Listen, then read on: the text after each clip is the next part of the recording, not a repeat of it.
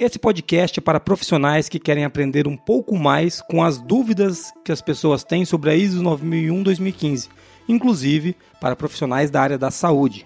Parte 2. Está começando agora o QualiCast, o seu podcast sobre gestão, qualidade e excelência. Olá, eu sou o Jason Aranharte de Bastiani. Eu sou a Marina Befa. E eu sou a Monize Carla. Bem-vindo ao QualiCast.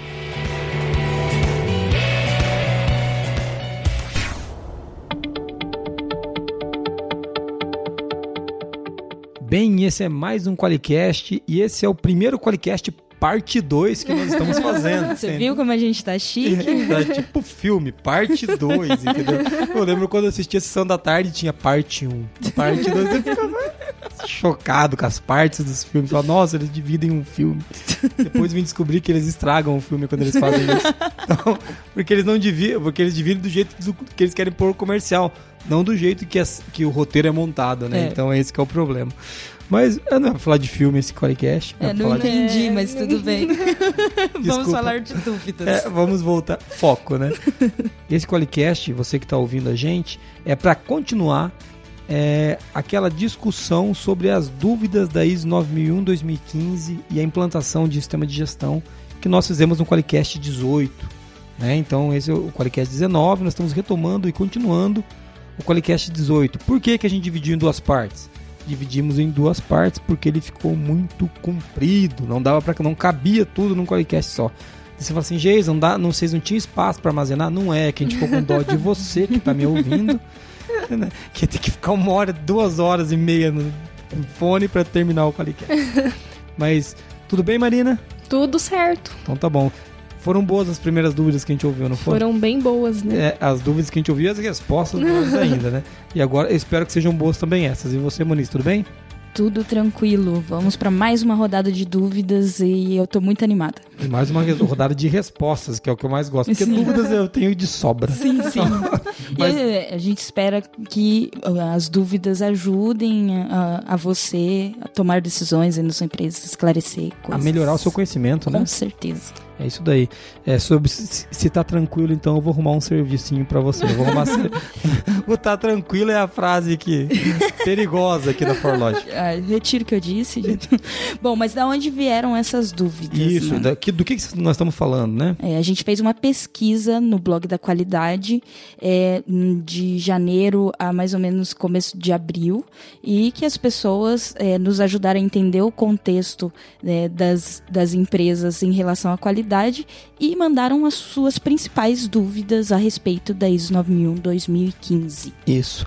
Abrindo um parênteses aqui, se você não sabe do que a gente está falando, pare agora de ouvir o Qualicast 19, baixe o Qualicast 18 e escute o Qualicast 18. Sim. Tá? Porque se você ouvir, você vai, vai ser útil porque as dúvidas a gente faz uma pergunta e tem uma resposta, então você vai tirar proveito.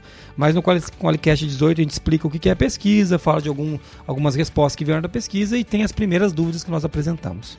E as com as suas respectivas respostas.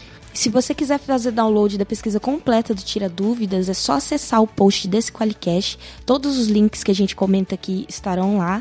E a pesquisa completa, o relatório de pesquisa também vai estar lá para você fazer download. Então, tanto o que a gente comentou no Qualicast 18, que é parte 1, quanto no Qualicast 19, parte 2, que é esse aqui que você está ouvindo agora, estará lá para download. Então, acessa lá e faz download. Tá ok? Eu acho que é isso daí. É, isso, é disso que nós vamos falar hoje. E o tema é basicamente esse. Mais alguma coisa, Marina? Não. Então, é tá isso mesmo. Então tá bom. Eu queria agradecer a Templum Consultoria, a QME Certificadora e a Giovannone Consultoria para a área da saúde. Eles vão estar ajudando a gente por aqui.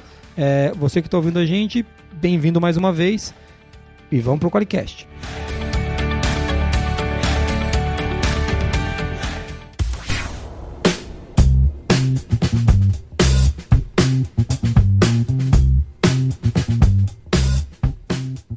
Próximo tema que nós vamos, vamos sair agora da implantação da ISO, vamos para onde?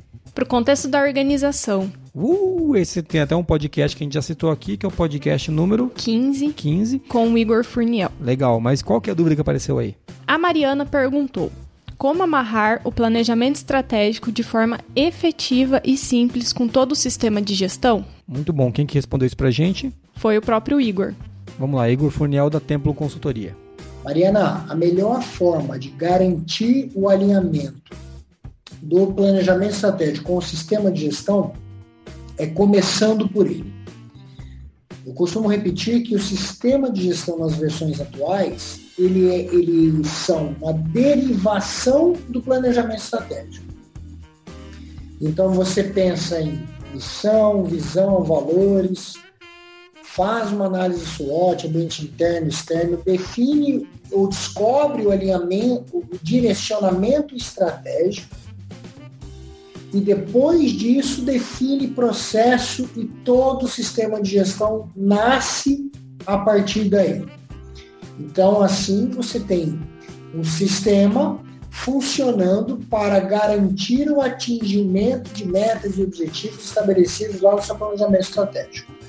Esta é a melhor forma pa para garantir que o planejamento estratégico não será algo que ficará ali na gaveta e é isso.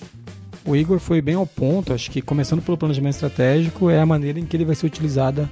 Se ele for uma coisa separada, né? Uma coisa à parte é mais difícil. É mais difícil de alinhar, né? Sim. Quando você começa por ele, você já começa a pensar em tudo em cima dele. E quem já tem o um planejamento estratégico rodando, então tem que alinhar os objetivos da qualidade com o seu plano estratégico, né? É basicamente isso. Exatamente. Ótimo. Próxima, próxima dúvida, Marina. Agora a gente tem uma pergunta de Portugal. Olha, aí, Olha só, tem um podcast portu... internacional. tá vendo? o João Paulo Nabais. Ele disse: Trabalho num grande hospital e num momento de grande contenção de despesas, em que falta renovação de equipamentos e profissionais, comprometendo os processos básicos de um serviço hospitalar. Como posso exigir aos responsáveis que se preocupem com os novos requisitos da norma, principalmente com a análise de contexto? Nossa, pesado, hein? É, essa é pesado. Eu não vou nem fazer piada depois disso. nem de português. Quem que... Não era pra rir, ali, né? Tava o clima tenso, era pra dar climão no negócio. Pô, Marquinhos. A Marina tá rindo da desgraça do cara. Pô, Eu não. Então, quem que vai responder isso pra nós, Marina? É a Ana Giovannoni. Sempre, né? Especialista da saúde que a gente tem aqui. Vamos, vamos ver o que ela disse. Prezado João Paulo, a sua dúvida em relação a trabalhar num grande hospital onde há requisitos básicos e necessidades básicas para serem atendidas, é uma avaliação estratégica que deve ser feita pela alta direção e verificar se realmente neste momento um processo certificatório é o, o aspecto mais relevante. Na minha opinião, buscar qualquer processo de certificação dentro de um grande hospital, como você comentou que é o seu caso, sempre é muito produtivo. Se você iniciar, por exemplo, pelo trabalho de processos, de gerenciamento de riscos e de segurança do paciente, vai perceber que vai ter muitos ganhos e economias internas, inclusive evitando perdas de faturamento, que a gente sabe que muitas vezes os hospitais perdem faturamento, não conseguem cobrar tudo o que lhe é devido, porque os processos falham. Então, eu não me preocuparia com o contexto, como você colocou ali, e sim com a melhoria de processos que estão relacionados a custos, a redução de desperdícios, a melhoria de atendimento de cliente e melhor ocupação dos produtos, dos serviços disponibilizados pelo grande hospital. Então eu penso que sim, as normas se aplicam também a um grande hospital e certamente bem implementadas, elas vão reduzir custos e gerar economias que poderão ser revertidas na, no investimento de itens básicos que talvez estejam faltando neste estabelecimento. A gente vê que ela, quando a Ana traz, né, esse aqui é um caso clássico de que se você está procurando implantar para ter o selo, não vai resolver o problema. Sim. É, é você tem que implantar para ter gestão.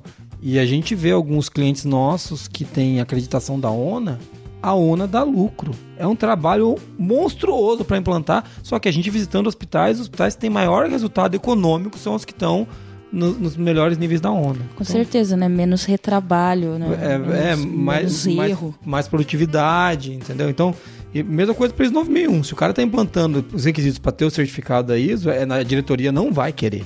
Entendeu? Nem eu vou querer aqui. Agora, se ele for ter resultado. É muito boa a colocação, porque as pessoas encaram a implantação de uma norma como um custo a mais, devido ao preço da, da certificação e todo o processo que tem que passar. Mas realmente os resultados são. Deve dar lucro. Exatamente. Deve dar lucro. Eu queria fazer um, um, só uma colocação que quando a Ana fala é, sobre não me preocuparia com o contexto, na verdade ela está falando do contexto de não ter recurso, de, de falta de renovação de equipamento, que o, o, A precariedade que ele colocou, né? João Paulo é, colocou pra gente aqui. Legal. Né? Não é o contexto da organização. Não, porque o contexto da organização é muito importante. Então tá bom, show de bola, isso aí. Marina, terminamos então também as dúvidas sobre contexto, é isso? Isso. Agora vamos para a informação documentada.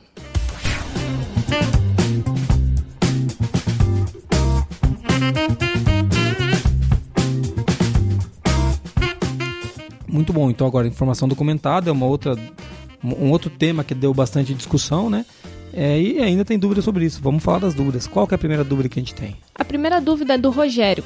Ele perguntou: Preciso guardar as informações documentadas quando forem revisadas? Ele se refere à retenção das versões obsoletas dessas informações documentadas. Quem vai responder pra gente é a nossa querida auditora Lidiane, da QMS. A Lidiane, inclusive, foi quem auditou a gente aqui, hein, pessoal? Sim. Eu amo ela, eu já disse. Então tá bom. ela, ela trabalha com o Neifer França, que já participou aqui com a gente no Qualicast. Isso. Oi, Marina, legal. Respondendo a questão do Rogério sobre informação documentada, retenção dessas informações, é, a norma ela, ela, é muito genérica, né? ela é muito abrangente com relação ao controle de informação documentada eu enxergo da seguinte forma, né? Cada um tem a sua interpretação, né, do requisito. Eu sempre digo que a norma é como uma legislação, cada um tem uma visão e uma interpretação. A minha visão do requisito é, em relação a esse comentário do Rogério é o seguinte: é, a empresa que tem que definir qual a sistemática dela de controlar os documentos, né? É, então o tempo de retenção varia muito, até mesmo da aplicação, né? Se é um documento de grande importância, se é válido manter a versão obsoleta para retenção de conhecimento, também considerando que existe um requisito novo na versão 2015 que é sobre é, conhecimento organizacional. Então, como que a organização preserva né, o conhecimento organizacional dentro da empresa? É, então, acho que varia muito de acordo com cada empresa, cada segmento, cada tipo de documento. Né? É, tem empresas que a gente audita que é, armazenam os documentos obsoletos, tem uma pastinha, né, ou uma pasta digital, uma pasta física, é, documentos obsoletos e retém. É, outras não, ela já prefere descartar, enfim, é, deletar o, o arquivo. É, agora, o tempo de retenção ele também varia muito por tipo de, de registro. Tem registros, inclusive, que têm requisitos regulamentares relacionados e você precisa manter aquele determinado registro por cinco anos, por dez anos. Então, é, ele varia muito realmente é, de acordo com o segmento. Vale a, a empresa realmente fazer uma análise crítica é, de acordo com o, a sua, os seus tipos de documentos, aplicação, para não definir uma retenção aí inadequada é, e também não preservar de repente uma informação que seria importante, né? O histórico de revisão de repente de, uma, de um procedimento crítico, né, ou uma instrução de trabalho bem técnica que é crítica para o processo. Se de uma determinada revisão você não tem uma versão obsoleta, você pode perder uma informação aí de grande importância, né? Então acredito que é, é uma avaliação muito é, específica para cada empresa. O requisito normativo ele é bem genérico, então cada empresa vai definir a sua sistemática de controle e é, o tempo específico para cada item. Ah, o comentário da Lidiane, Marina, o que, que você achou? Ela trouxe, além da informação documentada, ela trouxe um, o outro requisito, um novo requisito de gestão de conhecimento, né? Então, a empresa que define aí o que ela quer guardar, o que ela quer reter, é, de acordo com o conhecimento que ela tem dentro da empresa dela, de acordo com a importância desse conhecimento. Isso, uma coisa bem importante é que ela citou aí que existem algumas questões regulatórias. Você tem que guardar nota fiscal por tantos anos, Sim. um prontuário médico por X anos. Presta isso, atenção nisso. Quando a gente fala do, do, dos registros, a gente tem que lembrar que tem muita coisa que é obrigatória, que, tem uma, que é uma questão de lei. Né? Então você tem que guardar. A pergunta dele aqui foi informações documentadas quando revisadas. Isso tem a ver com procedimento, eu acho. E a Elidiane colocou um ponto importante. Quando esse procedimento é um procedimento técnico muito importante, é, talvez você seria bom você guardar as versões obsoletas, né? Quem usa o Qualiex não tem esse problema, né? Que tá tudo lá, o cara. As pessoas têm acesso à última versão, mas todas as versões estão arquivadas lá. Mas é, é, é um caso que vale a pena a empresa se preocupar, né? E sempre, como, como sempre está aparecendo, depende do seu contexto. Isso, mas preciso guardar? Você não precisa. A pergunta para preciso é não. Agora, devo guardar? Aí é com você. Sim. É, é, é manutenção de uma máquina, o que, que é? Então, é, talvez seria importante conversar sobre isso sim. A Lidiane respondeu mais uma dúvida também, que é a dúvida da Suelen Santos. Também de informação documentada, né? Exatamente. Ela perguntou como que controla os documentos externos, como laudos, manuais de máquina e etc. Respondendo à questão da Suelen, é, documentos de origem externa, né, manuais, laudos, é, novamente a norma também ela é bem genérica e o requisito ele é bem amplo, mas é, é a boa prática é você controlar de forma que você permita uma verificação da versão, é, da última versão, a versão pertinente desse, desse documento. É, se não houve alguma atualização, alguma alteração, por exemplo, uma, uma norma, né? verificar se está em vigência, uma lei que é aplicável ao requisito, à empresa, aliás. É, geralmente, manuais de máquinas, de equipamentos, né? é um pouco mais difícil sofrer, sofrerem revisões é, pode acontecer, aí a empresa tem que criar aí uma sistemática de verificação junto ao site do fabricante, de repente. Mas o mais comum é utilizar, fazer uso de uma é, lista mestra, enfim, é, e se você distribui esses, esses documentos, controlar de, da mesma forma, eu enxergo que é o mesmo controle de um documento interno, né? Se você dis, é, distribuiu para determinado departamento, você tem que garantir que aquele departamento que recebeu tem a última versão. Então, às vezes acontece em algumas auditorias a gente se deparar com uma norma que no departamento de qualidade é uma, uma versão, departamento de engenharia é outra versão.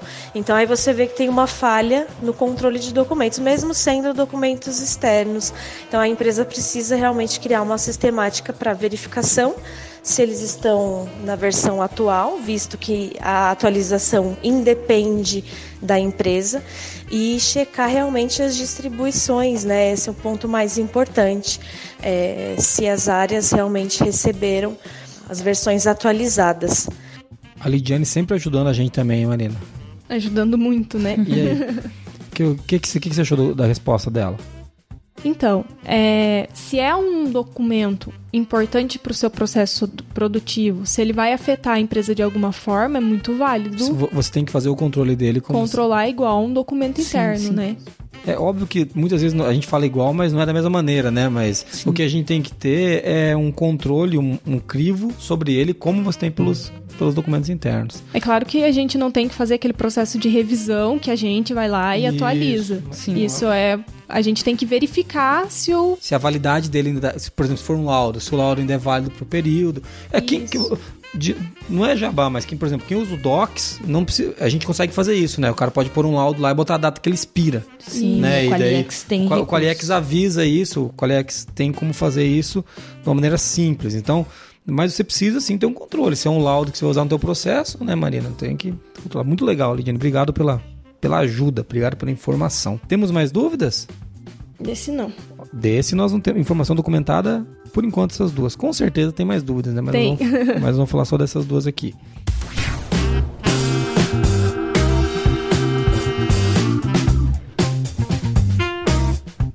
E agora nós vamos falar do que, Marina? Nós vamos falar de, de dúvidas sobre processos, procedimentos, instruções de trabalho. bem poucas, né? Qual é a primeira dúvida que a gente tem desse tema? É do Eduardo Navarro Paz. Ele perguntou: Alguns consultores estão pedindo o diagrama de tartaruga, mas eu discordo. Descrever os processos e atender aos requisitos da ISO 2015 não pede que seja dessa forma. Na verdade, não é nenhuma dúvida, é uma afirmação, né? É, isso aí. Eduardo tava meio bravo quando ele escreveu. Adoro dúvidas putificadas, quando elas chegam aqui com a pessoa irritada. Mas aí a gente mandou pro Igor da Templo para ele falar um pouquinho sobre isso também. Eduardo, de fato, há outras formas de fazer o mapeamento de processo. O diagrama de tartaruga facilita e é, torna mais didático esta tarefa de mapear processos, evitando longos textos e tornando tudo de fácil compreensão por aquelas pessoas que vão precisar entender um pouco melhor o mapeamento, o detalhamento e a interação dos processos. Mas há outras formas de fazer isso. É, o que o Igor colocou, ele foi bem direto. Pelo, eu conheço o Igor, sei que ele gosta do diagrama de tartaruga, Sim. né? Então é, é, ele fala que é uma forma e ele defende que é uma forma que ele acredita ser simples, né? E eu acho que é, realmente é. E, mas ele deixa bem claro que existem outras formas. Eu acho que é, algum, e o que a pergunta do nosso amigo Eduardo Navarro Paz aqui, ele fala: alguns consultores estão pedindo diagrama de tartaruga, mas eu discordo. Então, é isso aí mesmo. Você pode discordar e falar: eu não quero usar o diagrama de tartaruga. Enfim, a empresa que eu trabalho não vai usar. Ué, é você que trabalha lá, pô. A decisão é sempre sua. Sempre sua. E nenhum consultor, nem auditor pode dizer, ah, sem um diagrama de tartaruga o teu, mape... teu mapeamento tá, tá furado. Não pode. Pode falar, ó, você tá. Sendo, o teu mapeamento tá ruim por causa disso, disso, disso. Mas apontar erros no mapeamento. É isso, né, Marina? É isso mesmo. Então tá bom.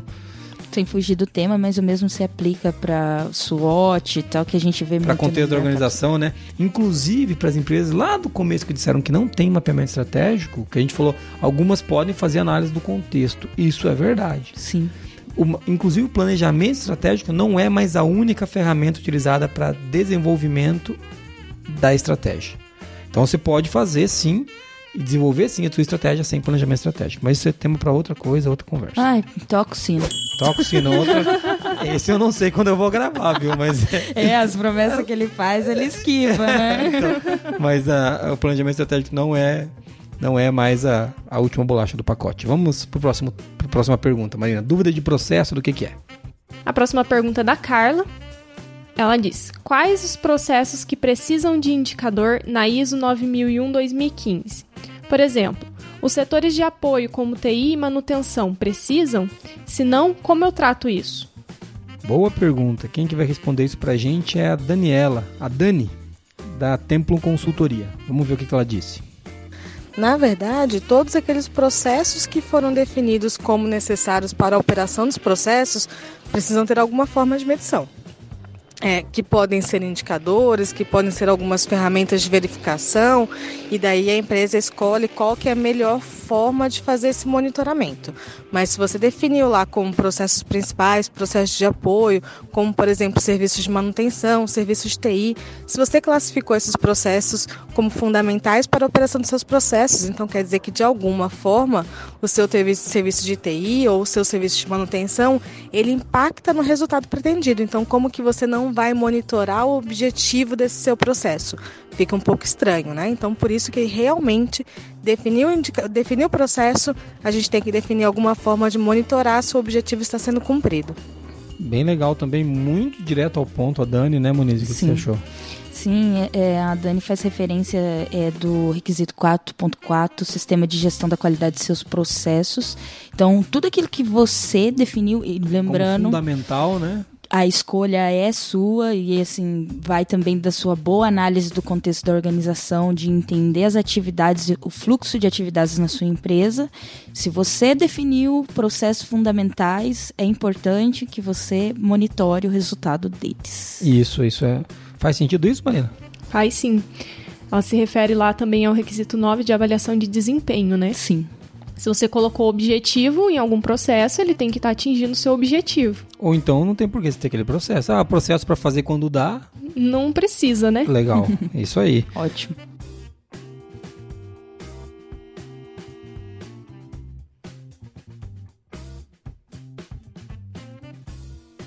E agora nós vamos falar do quê? Do processo de auditoria.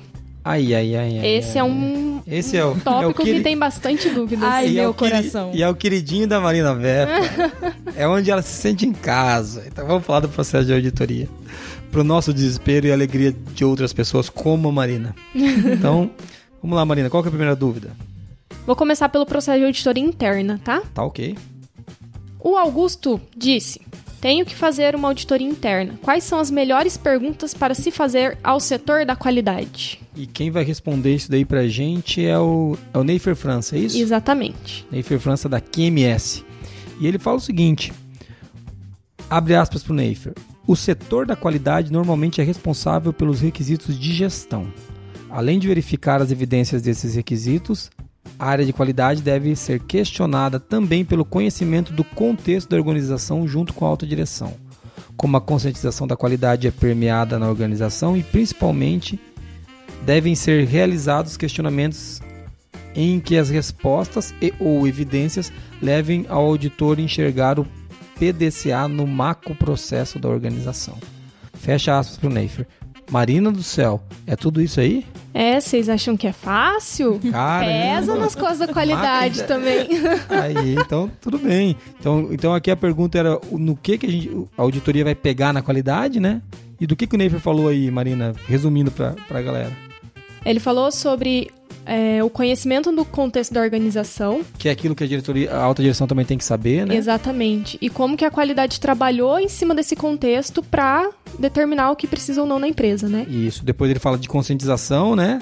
É, como, como, como que ela é feita na organização, a qualidade também é questionada sobre isso.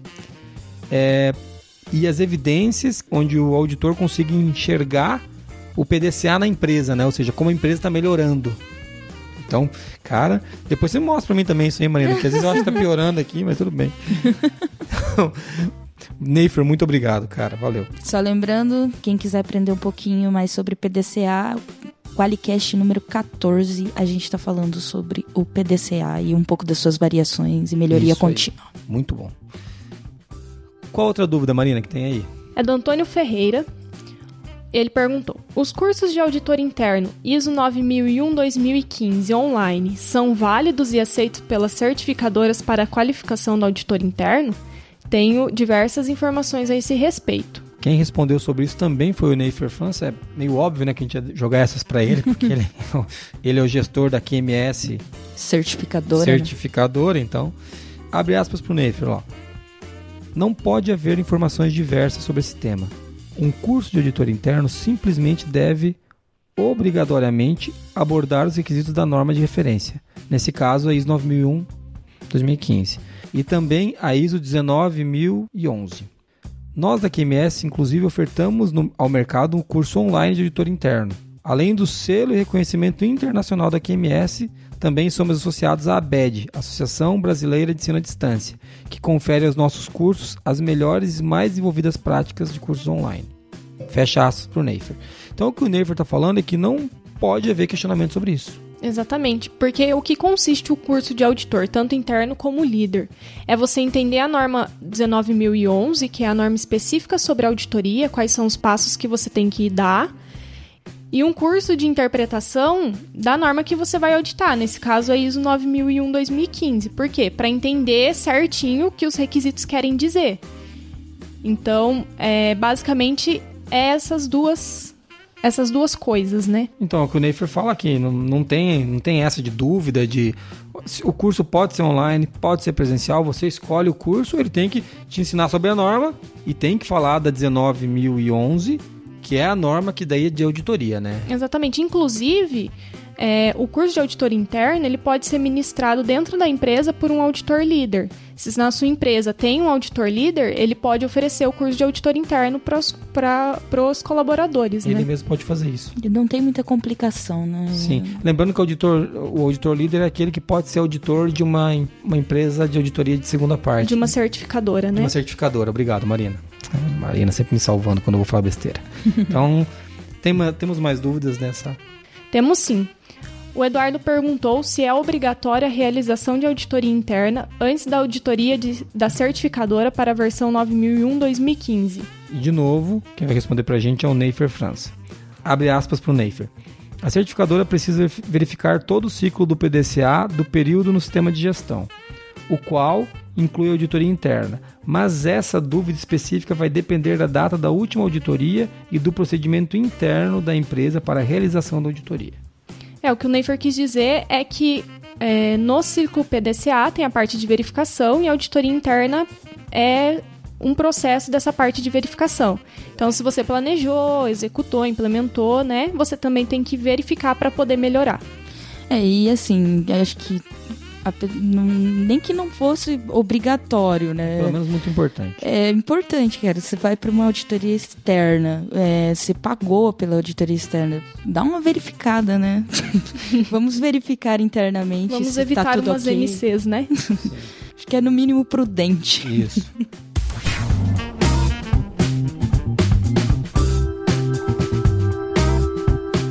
Qual que é a próxima dúvida que nós temos, Marina? Agora a gente pode ir para o processo de auditoria externa. Hum. Bastante dúvidas nesse tópico também. Temos uma pergunta da Luciene. Quantas auditorias externas a empresa precisa passar? Fomos recertificados e depois de cinco meses é, a certificadora já está agendando uma nova consultoria e auditoria para o sistema de gestão. Isso é comum? Essa pergunta também vai ser respondida pelo Neifer. Então, abre aspas para o Neifer. Obrigatoriamente, a empresa precisa fazer ao menos uma auditoria anual com a certificadora, denominada auditoria de terceira parte. Internamente, a empresa pode fazer com os colaboradores internos uma auditoria interna ou contratar uma consultoria, consultor para fazê-la, denominada auditoria de primeira parte.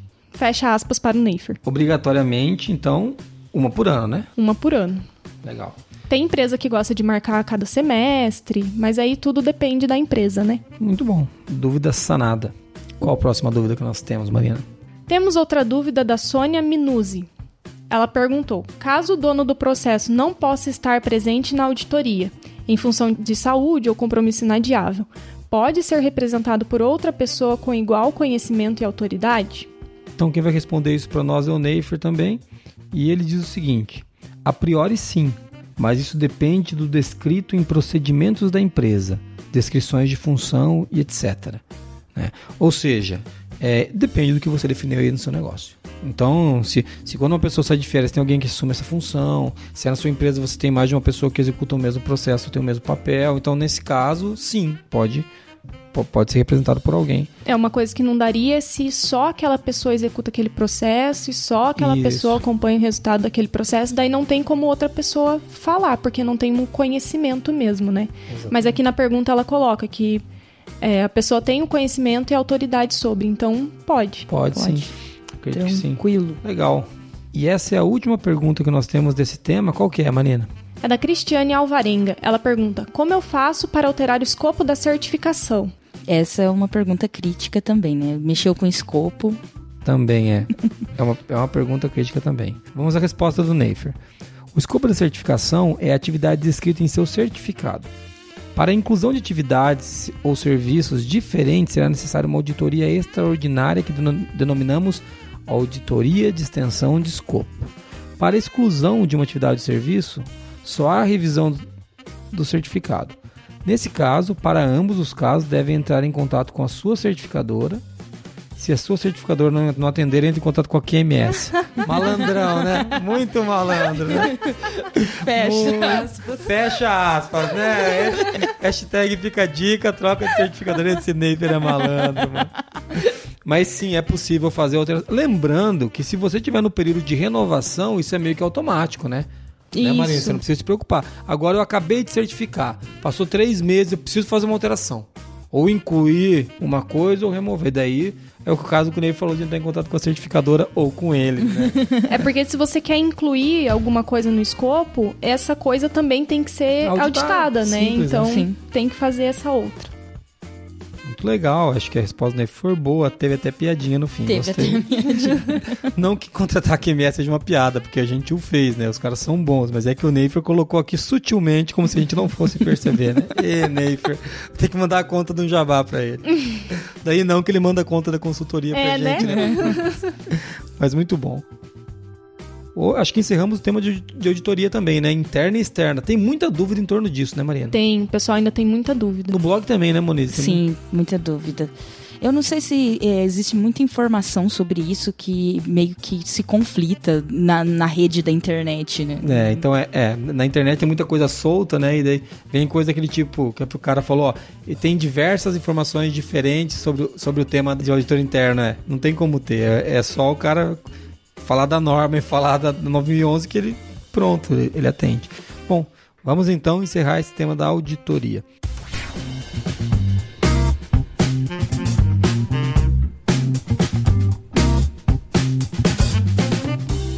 Poxa, quanta dúvida que a gente respondeu até agora, hein? Bastante, né? Ainda tem. E agora tem uma categoria que a gente colocou outras, né? Que é dúvidas de todos os lados, né? É, não dá pra saber sobre o que a gente vai falar, né? É, então, outras. Mas vamos, vamos pegar uma por vez e e ir dissecando e passando cada uma delas. Qual que é a primeira que nós vamos abordar nesse outras, Marina?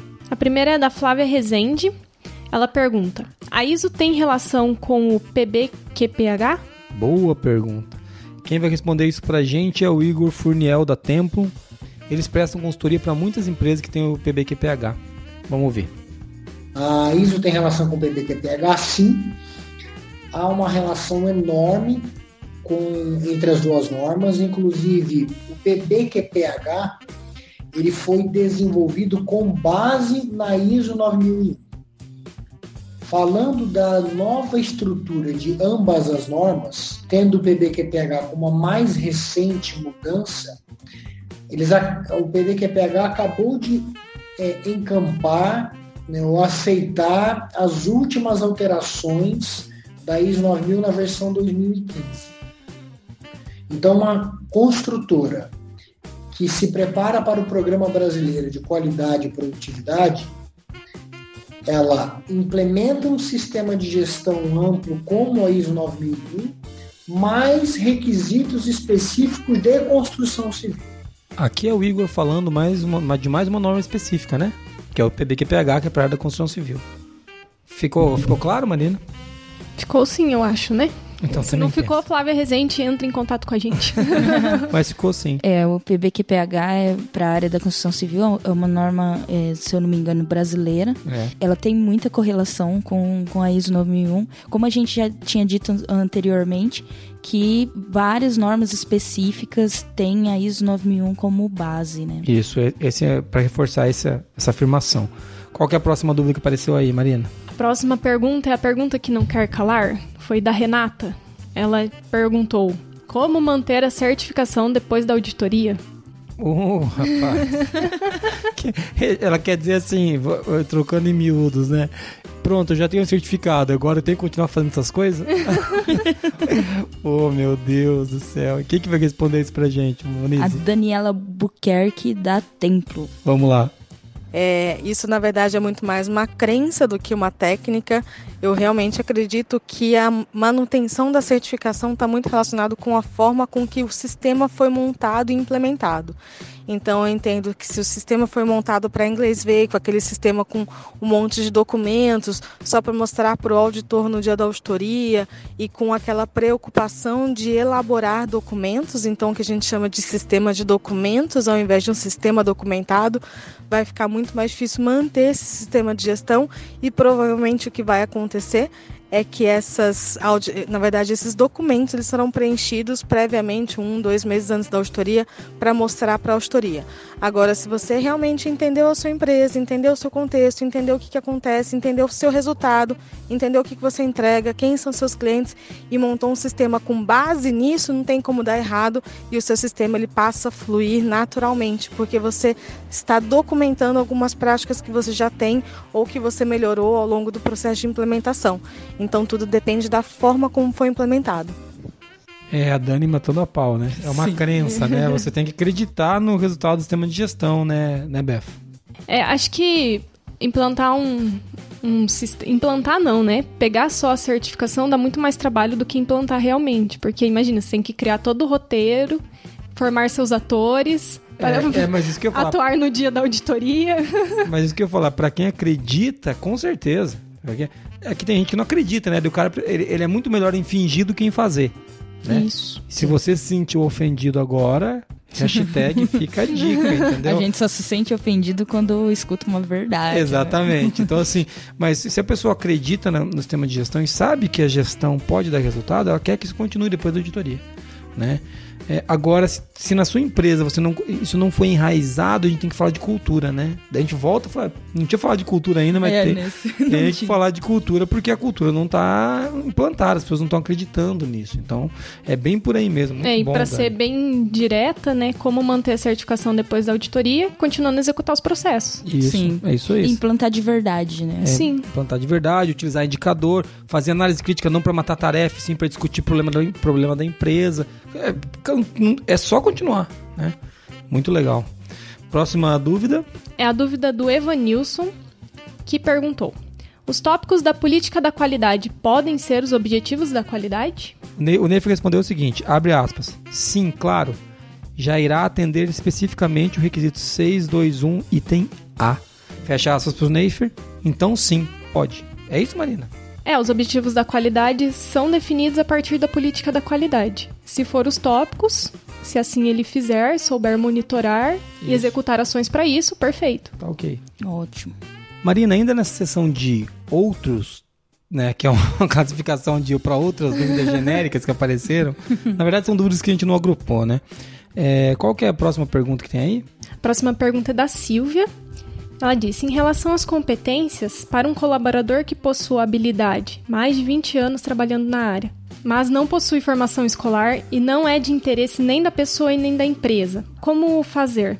Com a revisão dos cargos e salários, a formação escolar se tornou uma necessidade para novos colaboradores. Essa é uma pergunta boa, porque ele tá querendo dizer que esse cara não vai ter a formação escolar e os outros terão que ter. Então, vamos ver. Pra quem que a gente mandou isso aqui, né? Mandamos isso aqui pro, pro, Pro Igor. Igor. Furniel da Tempo. Vamos ver. Vamos ver o que o Igor falou. Bom, Nesse caso, a competência pode ser comprovada através da experiência prática, da formação escolar ou de treinamentos. A gente tem a possibilidade, a partir de agora, de considerar uma coisa ou outra, não uma coisa e outra. Então, não necessariamente para esse caso a pessoa precisa buscar uma formação escolar, desde que a empresa aceite essa questão, que é o caso como foi explicado na própria pergunta. Então, neste caso, a competência será comprovada através da experiência prática da pessoa executando aquela tarefa por tanto tempo. É isso aí. O que, que você acha, amor? Acho que é bem isso mesmo. É, quando o profissional já tem 20 anos trabalhando na área, então pode-se assumir que a, a experiência dele qualificou, né? É, mas ela falou também de, de se tornou uma necessidade para novos colaboradores. Acho que isso também é uma escolha da empresa, né? Para os Exatamente. novos colaboradores, a gente quer a formação, né? É, Exatamente, porque o que acontece é o seguinte, na contratação, na seleção, você pode pôr um crivo. Sim. Eu quero pessoas com, sei lá, com, com terceiro, com, com faculdade, né? É, ou então, pode ser até que tenha lá, ou com 20 anos de experiência fazendo isso, entendeu? Sim. Então daí acho que vai, vai deles mesmo. É o bom que ela eh, vai aproveitar dos dois mundos, né? Isso. A pessoa que tem 20 anos de experiência e o novo colaborador que tem a formação e pode também colaborar com, com o trabalho. Isso. Mas o Igor foi muito bom quando ele colocou. Não é o E, é o ou, né? Ou um ou outro. Sim. Ainda, ainda falando do Igor Furniel, tem mais uma pergunta que, a gente, que é ele que vai responder. É uma pergunta do Alex. Estou mapeando os processos, entradas, saídas, recursos, etc. Através do diagrama de tartaruga. Eu preciso definir um indicador ou monitoramento para cada saída? É, isso daí, diagrama de tartaruga, a gente tá mandando tudo pro Igor, né? Ele vai, Sim. é, ele vai ficar chateado, mas vamos ver. Ele gosta desse diagrama. Vamos, vamos ver o que, que ele falou. O monitoramento ele deve ser definido para medir o processo, não uma determinada saída. Então, no método da tartaruga turbinada da Templo, você define o processo, define o objetivo do processo e quais são os indicadores ou monitoramento que será utilizado pra, para verificar se aquele objetivo está sendo atingido ou não. A um segundo momento de medição, que são os requisitos de saída, que aí sim estão associados às saídas. Neste caso, o objetivo é medir se a saída é conforme ou não. E aí, não necessariamente você precisa ter um indicador ou um requisito de saída para cada saída, mas sim requisitos de saída que testam se a saída em geral é conforme ou não. Então, Marinei, respondeu? Acho que sim. É, ele falou que o, o indicador é para medir o objetivo do processo e depois os requisitos de saída, né? E o monitoramento é para medir é, enquanto o processo está funcionando ali, enquanto o processo está sendo executado. Uma coisa que eu gostei muito é que ele falou que ele mede o processo, ele não mede, ele tem indicador para o processo, não indicador para cada saída. Eu acho que é mais. É óbvio que você pode ter, se for uma saída crítica, como ele falou que, que ele é ou não conforme a saída, você pode ter uma saída muito importante, tem um indicador para ela lá. Mas não é obrigatório para cada saída você ter um indicador. Mas sempre, a escolha é sempre sua, né? Isso aí. Até porque se pôr também um indicador para cada saída, fica inviável controlar o processo. É, você vai ter só um monte de indicadores sendo coletados, mas você não consegue fazer análise nenhuma de verdade, né? É isso aí. Muito obrigado, senhor Igor.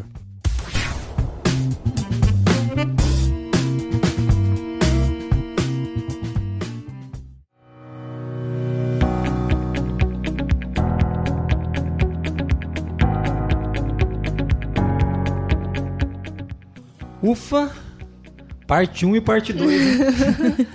Quantas dúvidas. Quantas dúvidas. Estamos encerrando o Qualicast 19, parte 2, cara. É, quantas dúvidas e a gente ainda pegou algumas dúvidas da pesquisa, né? Não Sim, pegou isso. todas. Não pegamos todas, foram praticamente 600 respostas, né? Sim. E a gente selecionou as dúvidas mais parecidas, algumas a gente juntou, algumas a gente fez uma, uma mescla ali, ou, ou juntou duas numa pergunta só. Sim. Mas foi muito legal fazer isso. Eu acho que a gente conseguiu falar de ISO 9001 de um jeito que não ficou tão maçante. Eu espero. É, e o legal é que a gente conseguiu a contribuição de vários especialistas que nos apoiaram aqui nas respostas. Porque se fosse só a gente, a gente não ia conseguir responder, não, viu? Ex- exatamente. E, e assim, e é legal que a gente conseguiu falar de muita gente que ajudou a gente nas, nas perguntas, né? Sim. Vai estar até no. no no- a gente- nós, nós vamos colocar no roteiro do, do Qualicast as pessoas que contribuíram com as perguntas. Acho que isso é muito legal. É, é bom a gente ter dúvidas para discutir aqui.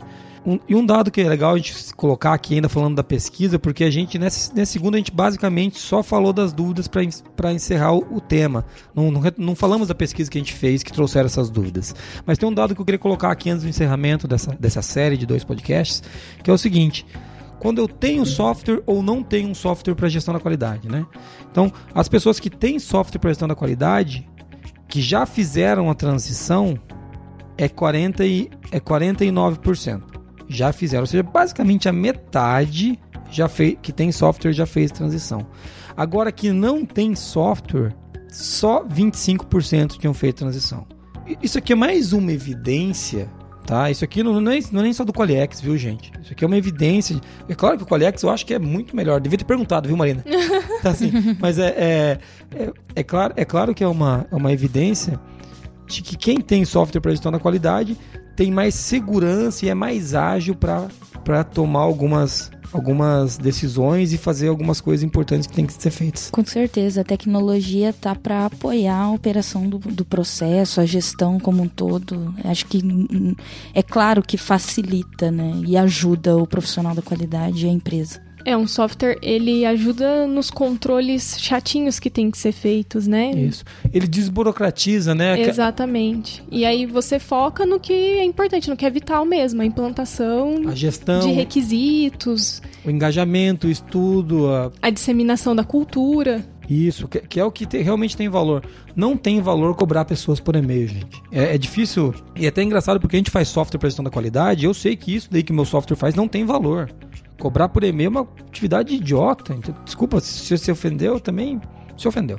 É, mas assim, o que tem valor é você sensibilizar a equipe, é você conseguir demonstrar o resultado, é você conseguir ah, pegar o engajamento deles para uma mudança. É isso que tem valor. É, e cobrar por e-mail sem a consciência é realmente vago, né? É vago. né? Agora, quando tem a conexão e tal, aí só, eu as só- coisas acontecem. Legal, Muniz. Eu só queria pegar esse, essa, mais essa evidência para fechar esse assunto da pesquisa, por- porque é, a gente teve tantas coisas legais sendo faladas, né? Tantas dúvidas que a gente pôde responder com a ajuda do, do Igor Furniel da Templum, com a Daniela, Daniela Albu- Albuquerque também da Templum, com o Neifer França, que foi um parceiraço, respondeu tudo por escrito. Você viu? Auditor é outro nível, né?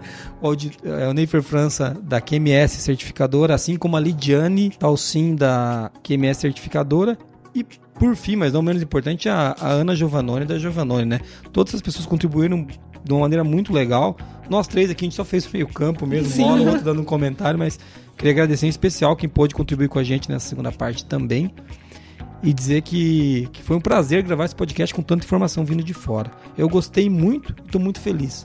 E o que, que vocês acharam, meninas?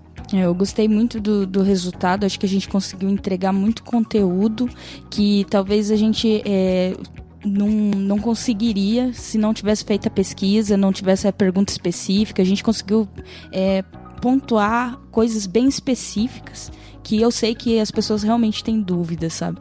E contar com a presença desses especialistas acho que foi a melhor coisa para a gente conseguir responder isso bem pro nosso ouvinte. Eu gostei bastante também, porque é através da dúvida que a gente gera o conhecimento, né? Se não Isso. tem dúvida, a gente não. E a dúvida veio do nosso visitante do blog, veio da pessoa Sim. que respondeu a pesquisa, né? Exatamente. E a resposta vem dos nossos especialistas, né? Então foi muito bom, eu gostei. Muito bom. Mais uma vez, obrigado a você que está ouvindo a gente. Se você quiser falar com a gente, www.qualicast.com.br ou você manda um e-mail para Contato arroba qualicast.com.br. ou manda uma mensagem de áudio para a gente através do telefone 43, que é o nosso DDD, 998220077. Manda áudio pra gente. Muito obrigado a você que veio até aqui ouvindo, principalmente você que ouviu a parte 1 e a parte 2. Mande seu feedback, a gente está aqui para ouvir. Muito obrigado pelo seu tempo. Muito obrigada, até mais. Muito obrigada, até o próximo Qualicast. Valeu, gente. Tchau.